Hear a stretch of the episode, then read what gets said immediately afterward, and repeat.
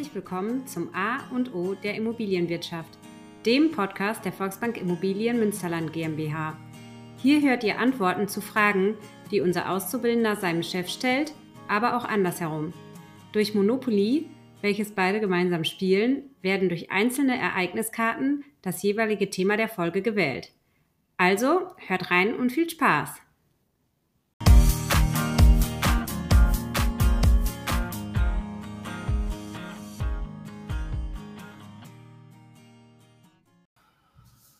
Hallo Adrian, Hallo Oliver. wie geht's dir heute? Heute geht's mir auch gut. Oh, das hört sich nicht so begeistert an. Und dir, Oliver, wie geht's denn dir heute? Mir geht's gut. Ich freue mich auf unser heutiges Thema und ich freue mich insbesondere darüber, dass wir endlich mit dem Thema durch sind, die elf Fehler beim Privatverkauf. Ich glaube, wir brauchten fünf Folgen, ein bisschen lang. Vielleicht auch dadurch manch ein bisschen langwierig für unsere Zuhörer. Aber war ja auch ein langes, finde ich, auch spannendes Thema. Gut, das ist ja immer die Sichtweise. Für mich ist das kalter Kaffee und für dich als Auszubildenden merke ich auch immer wieder was Neues. Genau. Was Neues kommt heute auch wieder dazu. Ähm, wir wollen heute mal die vier Asse ähm, der Volksbank Immobilien Münsterland GmbH, also von uns, von uns als Immobilienexperten durchsprechen. Und da freue ich mich natürlich ungemein drüber. Wie, wie kann ich mir das vorstellen? Also vier Asse wie beim Kartenspielen, die ich äh, im Ärmel habe? Oder Ja, so, so ähnlich, aber auf keinen Fall wollen wir hier falsch spielen. Und da wir heute ja mit Karten was machen, lassen wir Monopoly mal äh, rechts liegen. Ähm, das ist so der Ansatz. Wir legen die Karten auch heute auf den Tisch. Was sind unsere Vorteile? Und ich glaube, damit ist alles erklärt, was ich meine. okay, also auch nicht allgemein irgendwie die Asse eines Maklers oder die Vorteile eines Maklers generell oder eines Privatverkäufers, sondern es geht spezifisch äh, um uns als Unternehmen. Richtig, weil ansonsten, Adrian, machen wir wieder hier fünf Folgen und ähm, in meinen Augen ist wichtig, dass du natürlich wissen musst, was sind die allgemeinen Vorteile. Aber noch viel wichtiger ist, dass du unsere zentralen Vorteile kennst und die würde ich dir gerne vorstellen. Und ähm, aus meiner Sicht ist das wichtigste Ass ähm, das Kreuz Ass und damit würde ich anfangen. Sehr gerne, Oliver. Gut. Also, unser Kreuz Ass sind die vorgemerkten Kunden. Davon haben wir mehrere, und das hast du, glaube ich, bei uns auch mitgekriegt, mehrere tausend vorgemerkte Kunden, die alle etwas kaufen wollen. Und aus meiner Sicht, das will ich auch gerne dir erklären, kommen wir dadurch, ja eigentlich nicht wir, sondern der Verkäufer, zu einem besseren und zu einem schnelleren, nee, schneller zum angestrebten Verkaufserlös. Und dieser angestrebte Verkaufserlös ist nicht immer, aber in der Regel sagt der Verkäufer, bitte verkaufen Sie für mich zum bestmöglichen Preis. Da gibt es wenige Ausnahmen. Ähm, in der Regel möchten die Leute den bestmöglichen Preis. Und ähm, da kommen wir auch hin, weil jeder Verkäufer braucht nur einen Käufer, nicht mehr. Einer reicht und dieser sollte doch, Adrian, in der Regel immer den idealen Verkaufspreis zahlen. Wie gehen wir da vor, Adrian? Ähm, wir machen eine Werteinschätzung und dann erhält ähm, der ähm, Kunde zwei Preise. Ich kann mir auch schon denken, welche Preise das sind. Die habe ich auch so schon kennengelernt und ich meine, wir hatten in irgendeiner Folge vielleicht auch schon mal drüber gesprochen. Das ist äh, einmal der realistische Verkaufspreis und äh, der Angebotspreis, mit dem die Immobilie im Endeffekt veröffentlicht wird. Genau richtig. Ja. Also, ähm, ich glaube, weiß auch nicht, vielleicht hatten wir es schon mal, aber du kriegst das ja auch tagtäglich mit. Ähm, der realistische Preis äh, spiegelt genau den Kaufpreis wider, der mit größter, seriöser Wahrscheinlichkeit auch erzielt werden kann. Ne? Kann sein, dass wir manchmal auch eine Spanne angeben, aber es gibt einmal diesen Wert, der sich tendenziell auch an dem Wert eines Gutachters orientiert, damit vielleicht auch vergleichbar ist. Also eher so ein langfristiger Wert der Immobilie, der mit, jetzt wiederhole ich mich, mit dieser seriösen Wahrscheinlichkeit auch erzielt werden kann. Und das zweite ist der Angebotspreis mit dem Preis, in dem wir auch in den Markt gehen. Ähm, da ist inkludiert, mit eingepreist sowas wie Liebhaberzuschlag, Druckzuschlag oder will ich haben Zuschlag. Vielleicht äh, entspricht es auch deinen Vorstellungen, ansonsten ergänzt das einfach nochmal. Also, ähm, um das vielleicht bildlich auch zu machen. Also, ähm, wir haben jetzt eine Immobilie, die ist im Kreuzviertel und es gibt Menschen, die wollen unbedingt ins Kreuzviertel. Und Hintergrund ist entweder der Käufer oder die Käuferin, also Mann oder Frau. Einer von beiden ist dort geboren worden und von daher ist das so, ich sag mal, für mich äh, das Synonym für Liebhaberzuschlag. Das ist das Viertel, da möchte ich wieder haben äh, und deswegen Liebhaberzuschlag. Hat nichts mit dem zu tun, was du dir vielleicht vorgestellt hast. Oder doch nicht? Doch, war so ungefähr wie der Will ich haben Zuschlag. Äh, für mich irgendwie so eine Mischung aus beidem vielleicht. Äh, aber zu dem Druckzuschlag äh, kann ich ja vielleicht noch was lernen. Okay, Druckzuschlag wäre für mich so ein Beispiel, um es wieder auch bildlich zu machen. Menschen ziehen von München nach Münster, ähm, fangen beide ähnlich an, dann geht es aber anders weiter. Und die Kinder, das erlebe ich immer wieder, die sollen definitiv nach den Sommerferien in die neue Schule wechseln.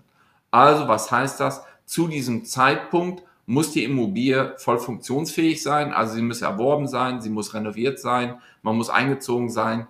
Und das ist für mich so ein gewisser Druckzuschlag, wo man dann auch vielleicht den ein oder anderen Euro bereit ist, mehr zu bezahlen, damit man nicht mitten im Schuljahr äh, letztendlich umzieht. Ein zweites wichtiges Datum, kannst du dir noch vorstellen, was das vielleicht ist? Wenn ich bereits vielleicht in eine andere Immobilie ziehe?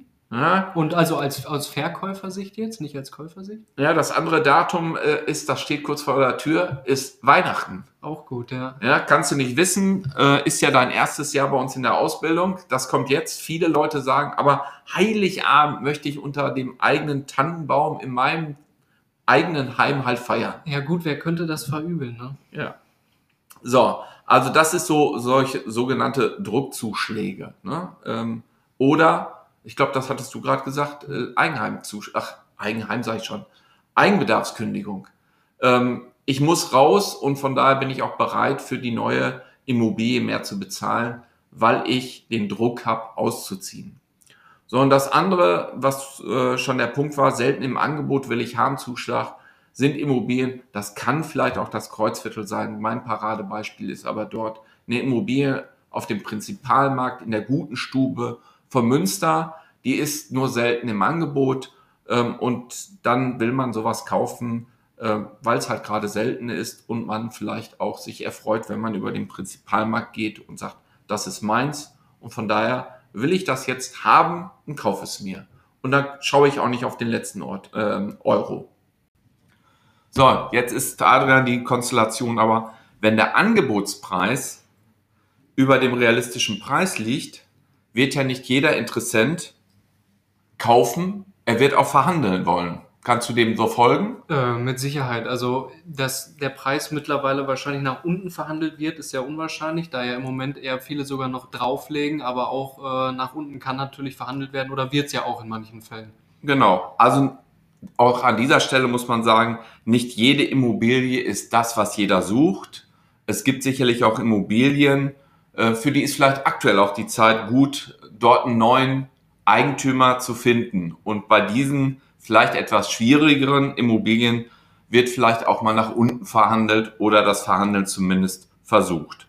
So. Die Konstellation ist aber vielleicht nach unserer Versendung von Exposés, den Telefonaten und den Besichtigungen hat man vielleicht nur ein Angebot. Ne?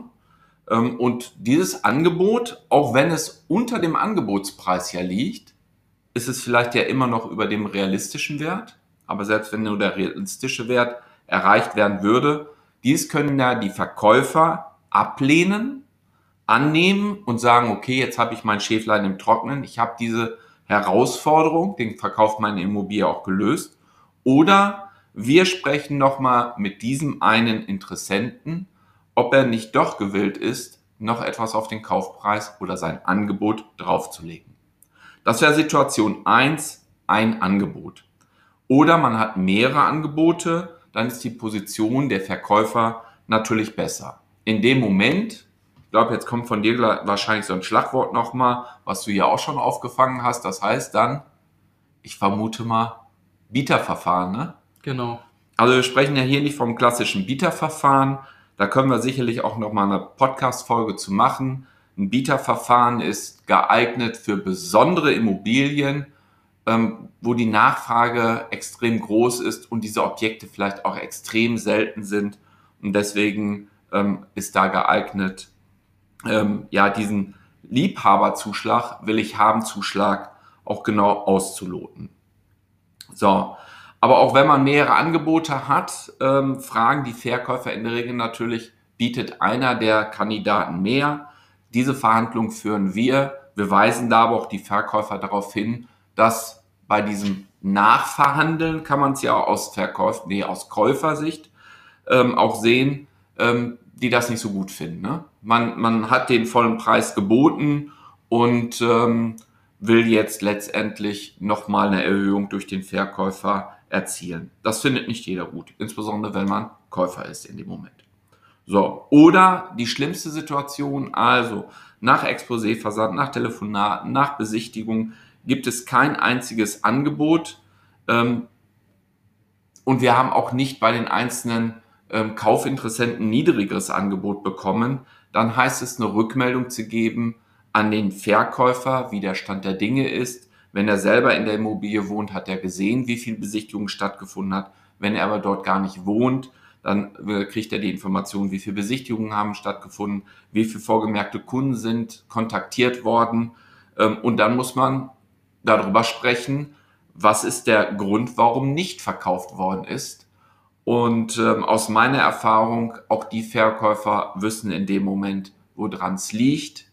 Und das ist zu 99 Prozent der angestrebte Verkaufspreis. Dann ist in dem Moment vielleicht der Angebotspreis zu hoch gewesen ähm, und dann muss man neu starten.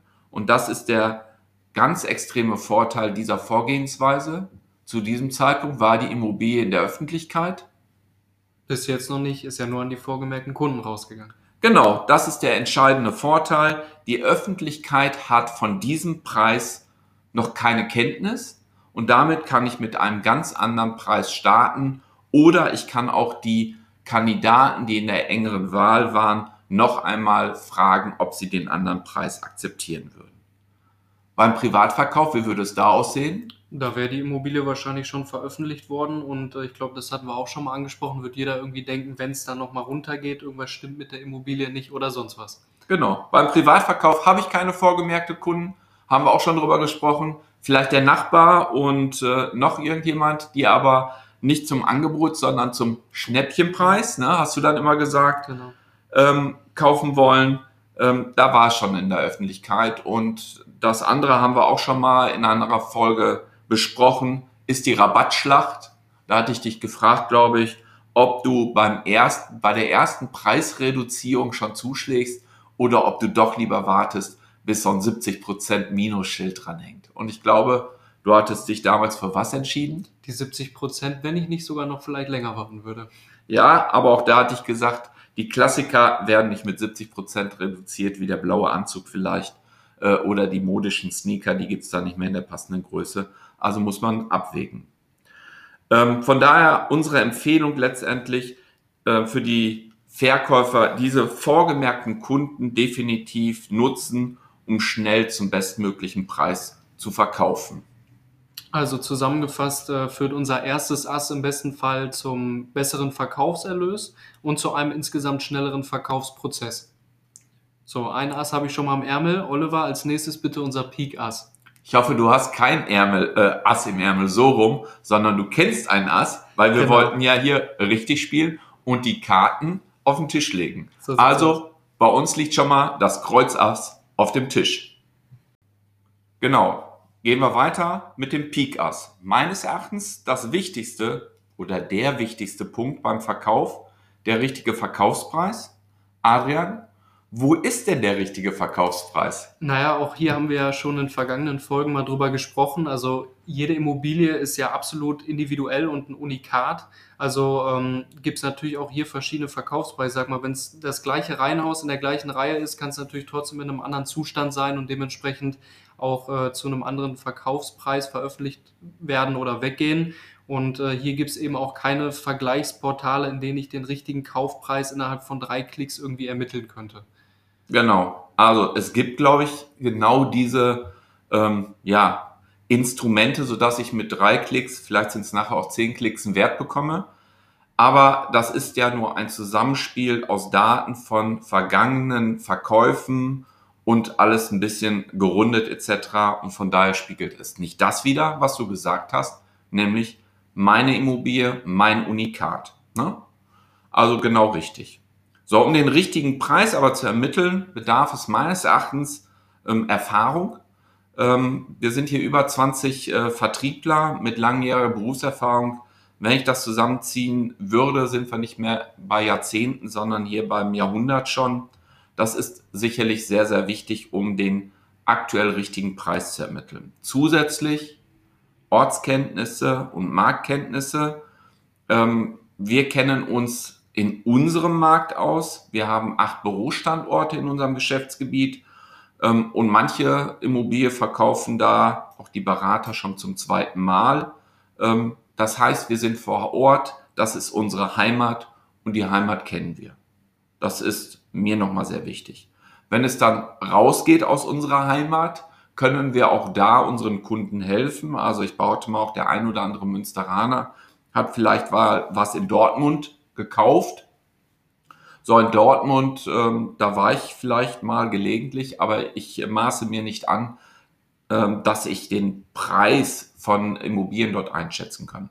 Wir haben eine ERFA-Runde, also eine Erfahrungsrunde mit elf weiteren Volksbanken in unserer Umgebung.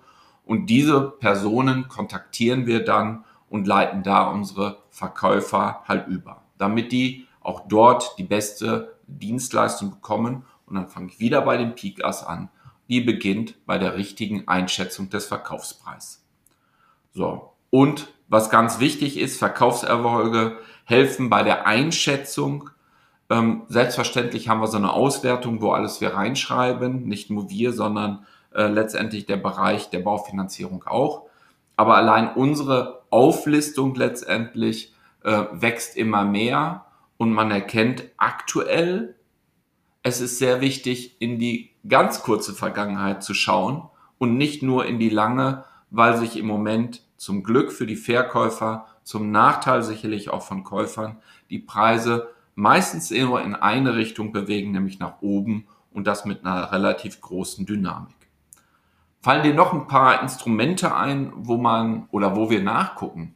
Genau, Wiederholung ist gut, also so Einschätzung oder Auswertungstools ähm, sind zum Beispiel der Gutachterbericht oder Boris NRW. Da kann man sich ja auch so einen groben Rahmenplan vielleicht schon mal holen für äh, eine äh, Bierdeckelberechnung, wie man so schön sagt. Genau, also hast du sicherlich auch schon in deiner Ausbildung gehabt, nachzuschauen, Gutachterberichte letztendlich oder Boris NRW. Dort holen wir standardmäßig halt die Bodenrichtwerte als ein erster Indikator. Aber auch das hatten wir schon durchgesprochen mit Nord- und Südgrundstück.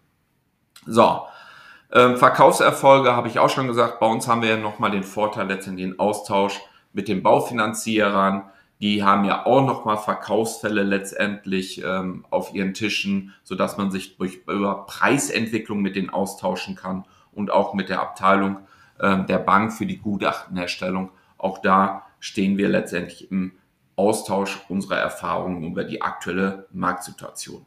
So, das wäre es dann erstmal, oder? Ähm, also ich habe noch äh, kennengelernt, dass wir im Gegensatz zu Privatverkäufern spezielle Analysetools und Bewertungstools benutzen. Und äh, da kriegen wir dann ähm, einen Sachwert oder ähm, helfen wir nochmal mit den anderen Werten auf die Sprünge, Oliver, einen Vergleichswert ja, du hast ja Glück, du bist noch in der Ausbildung. Also Sachwertverfahren, Ertragswertverfahren, Vergleichswertverfahren. Genau. Und genau äh, richtig, dort haben wir zwei ähm, EDV-Programme, die du auch schon durchgespielt hast. Ähm, dort werden Daten eingegeben letztendlich, ähm, die wir vom Verkäufer benötigen oder wir selber uns nochmal organisieren, wie Wohnfläche, Grundstücksgröße, Bodenrichtwert, nicht alles zu wiederholen. Ähm, dann gibt es dort auch, wie beim klassischen Gutachter, den Markt Anpassungsfaktor, der auch vom Gutachterausschuss letztendlich herausgegeben wird. Und wenn man das alles zusammenstellt, dann hat man äh, nachher einen Wert. Und dazu kommt aber noch die Erfahrung und die aktuelle Situation. Und ähm, wenn ich das so zusammenziehe, bin ich der Ansicht, dass wir mit diesen Vorteilen in Anführungsstrichen den richtigen Verkaufspreis einschätzen, also einmal den realistischen und dann den Verkaufspreis, den Angebotspreis. Ähm, von daher wäre das für mich erstmal der Punkt von dem Peak Ass. Vielleicht machst du wieder eine Zusammenfassung. Ja, gerne. Also wir haben Erfahrung. Ich sammle die vielleicht noch oder mit Sicherheit sammle ich noch Erfahrung. Und dazu kommen Markt- und Ortskenntnisse und äh, unsere Kontakte. Also wir sind vernetzt, haben eben unsere vorgemerkten Kunden oder auch potenzielle Verkäufer. Ja, sodass wir ein abgerundetes Paket haben. Okay. So sieht's aus beim Pikass. Adrian, kommen wir zum Herzass. Ein wichtiges Thema, erneut aus meiner Sicht, die Finanzierung. Unsere Kunden, also die Verkäufer, die möchten ja schließlich nicht nur, ich sage es noch einmal, zum bestmöglichen Preis verkaufen, sie wollen abschließend auch das Geld bekommen.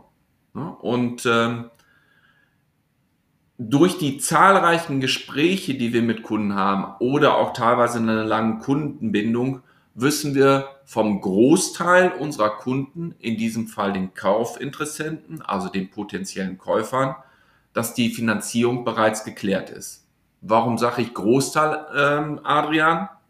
Ähm, ich baute, wir haben trotzdem nicht von 100 Prozent unserer Interessenten genau die Finanzierung neben dem Suchprofil gecheckt.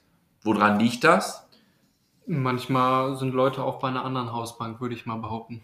Genau. Auch Kunden einer anderen Bank kaufen gerne bei uns Immobilien, sagen aber zu diesem Zeitpunkt gerne noch, ja, das kläre ich mit meiner Hausbank und dann lassen wir die an dem Punkt auch. Verlangen aber auch von denen ein Zertifikat, eine Bestätigung der Finanzierung, aber erst zu einem späteren Zeitpunkt. So, bei manchen ist das noch viel zu früh.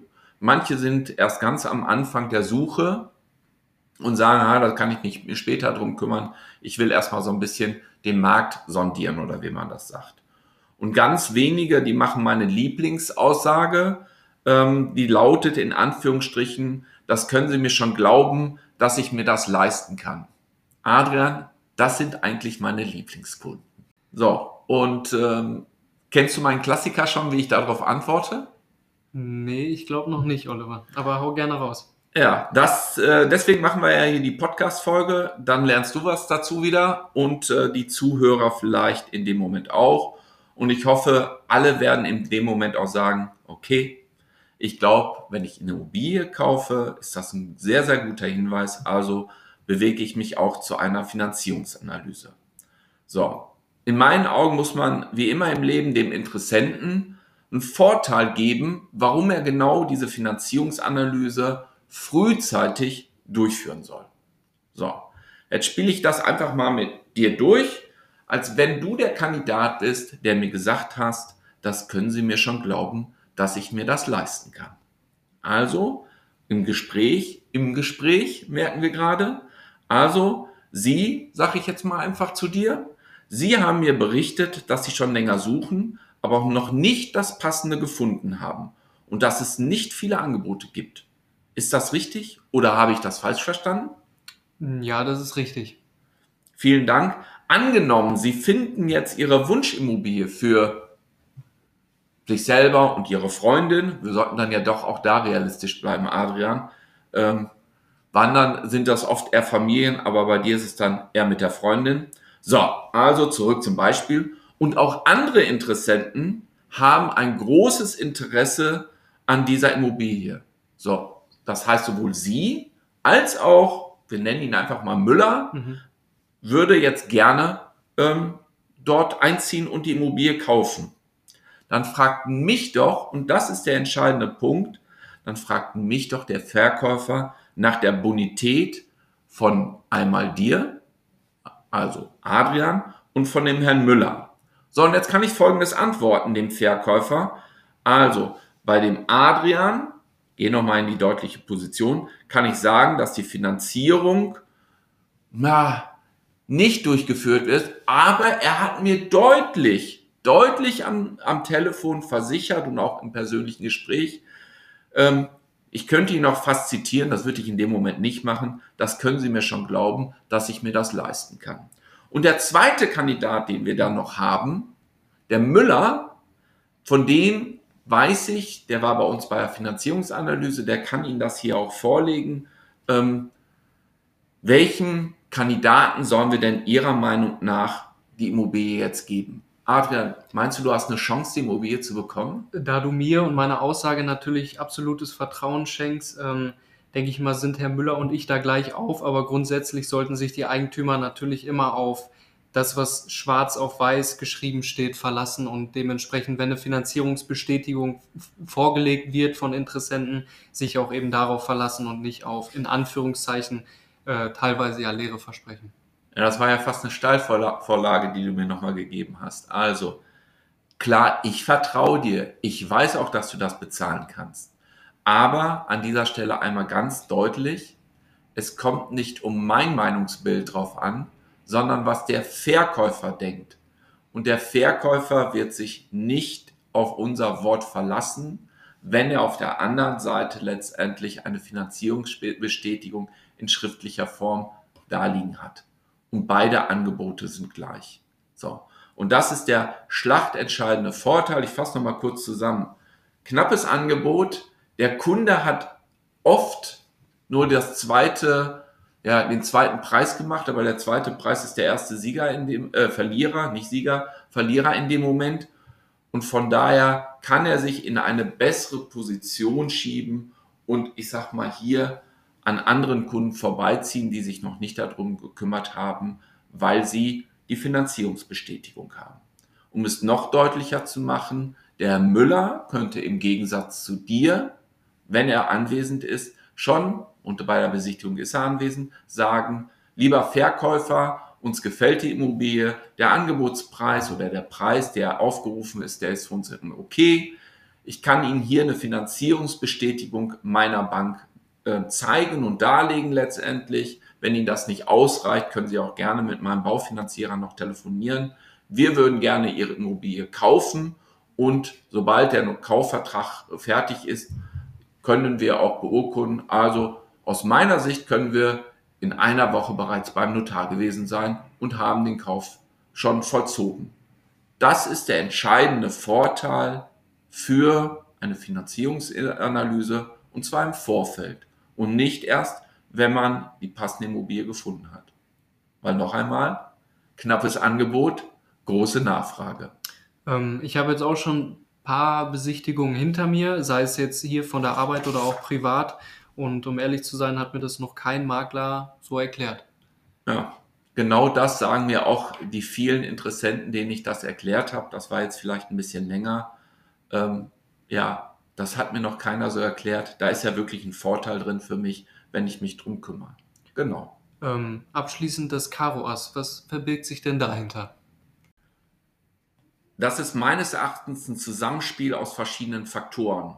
Ähm, ganz wichtig und an oberster Stelle möchte ich hier Vertrauen äh, nennen.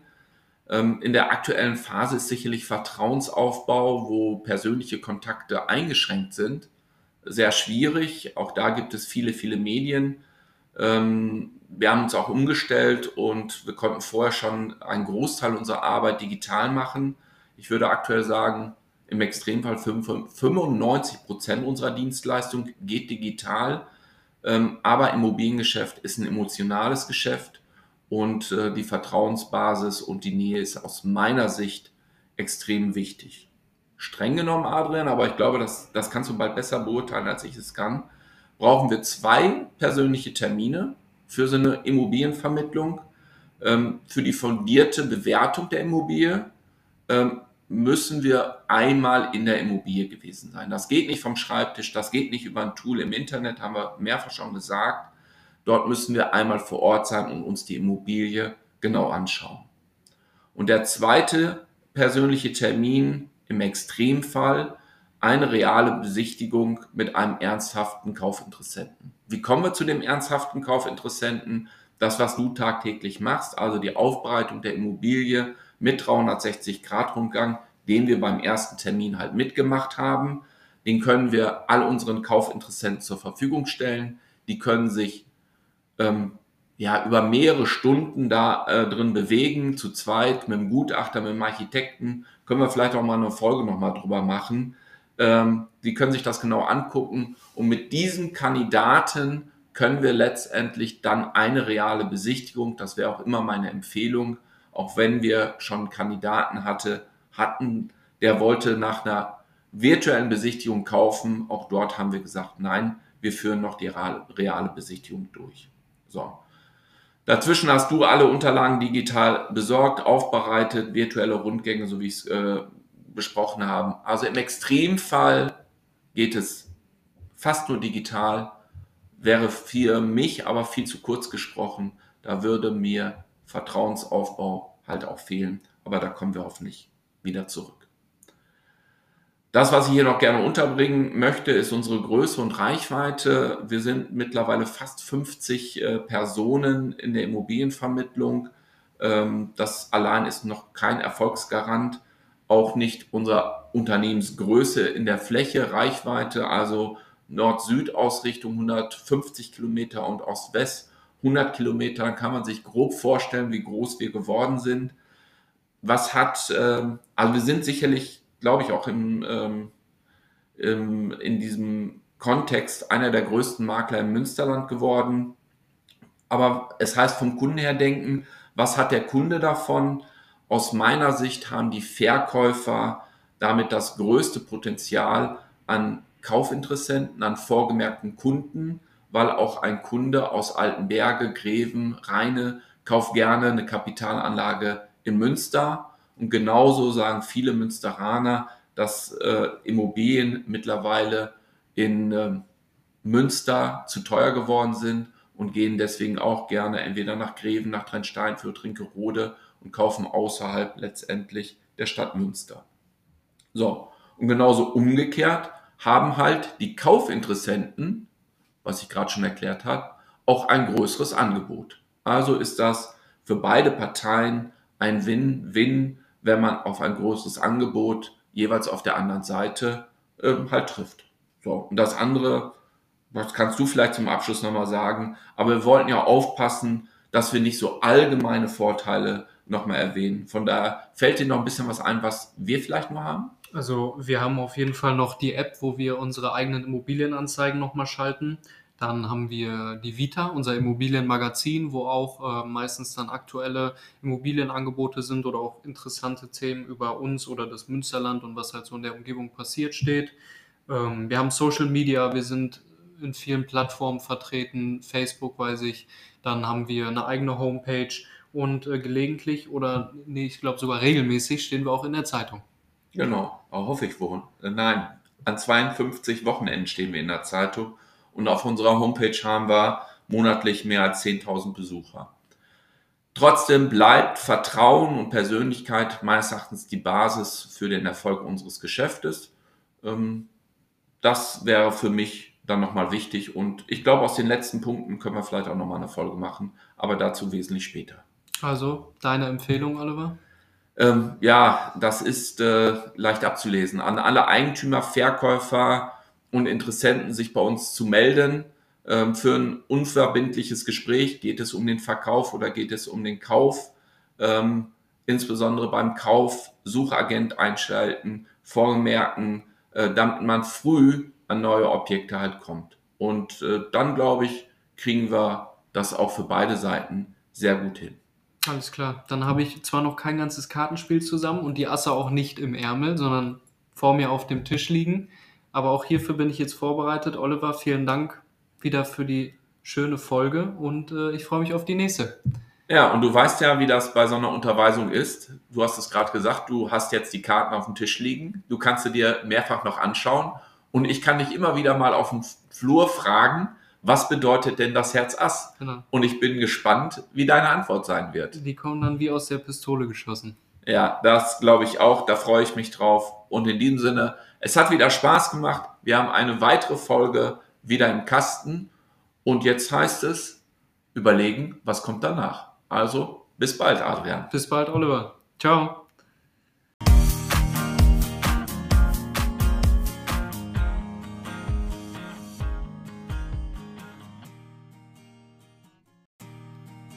Das war der Podcast zum A und O der Immobilienwirtschaft. Wir hoffen, euch hat die Folge gefallen. Habt ihr noch Fragen oder Anregungen?